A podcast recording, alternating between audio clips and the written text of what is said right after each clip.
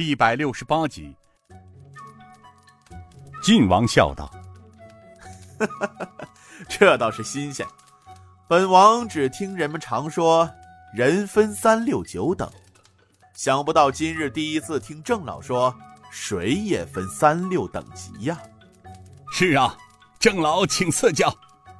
郑天明右手扶须沉吟道：“呃，须知泡茶之水源自天上来。”冬天的雪化出的水，自然是一品；其二就是无根之水，雨水为二品；再下来才是地下之水为三品，井水只能作为四品呐。其实这水又分为清水和重水。淡水、咸水，我们北方多数为清水，而南方多为重水呀。哈哈，所以南方的茶用北方的水泡出来的茶，自然浸不出茶中的香味儿来；而北方的茶用南方的水。其道理是一样的，亲王不妨试试用雪水泡泡，就知其中理了。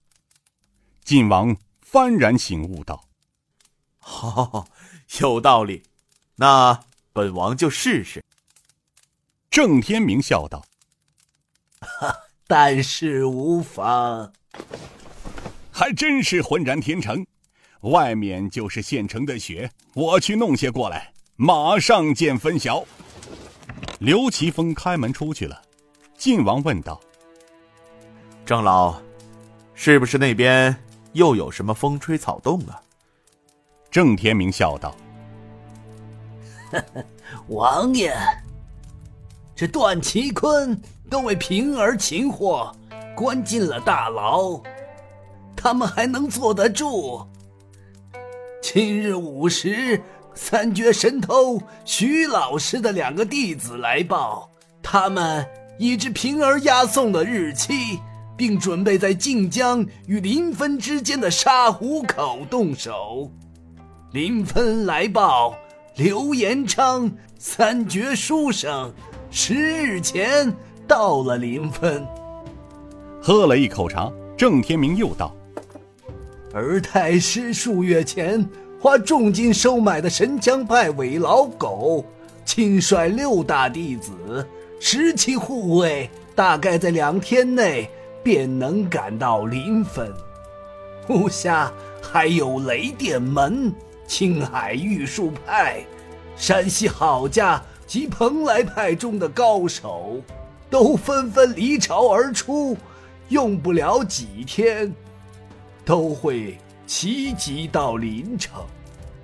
晋王惊声道：“这么多高手出动，都是那些老贼收买的。”晋王站起身来，看着窗外的院子里正在暴雪的刘奇峰道：“啊，东厂侍卫他不敢明目张胆的调动，动用黑道杀手阻杀押运队伍。如果事情办成，他可两全其美。”如果失败的话，他大可以把事情推到江湖众人身上。哼，他这是一石二鸟之计啊！不，是一石三鸟。刘奇峰抬着一盘雪站在火炉边，轻声道：“是一石三鸟。”愿闻其详。刘奇峰道：“王爷，事情早已是摆在眼前的了。”他张太师是出了名的老奸巨猾，如若不然，刘伯温老相爷怎么可能中途归隐呢？哈哈，其实我说呀，他这才是黔驴技穷了。你想呀，王爷，这次他花重金从江湖上收买黑道高手，也不是一两天的事情了。这次他动用那么多的黑道高手，一是掩人耳目，二是用江湖中人解决江湖中事。三是想再次挑起江湖黑白两道的仇杀纷争，达到他的另一个目的。郑天明笑道：“这才叫一针见血。据了解，他除了黑帮高手之外，还有一支伏兵。那就是他多年以来暗中收买、秘密训练的杀手。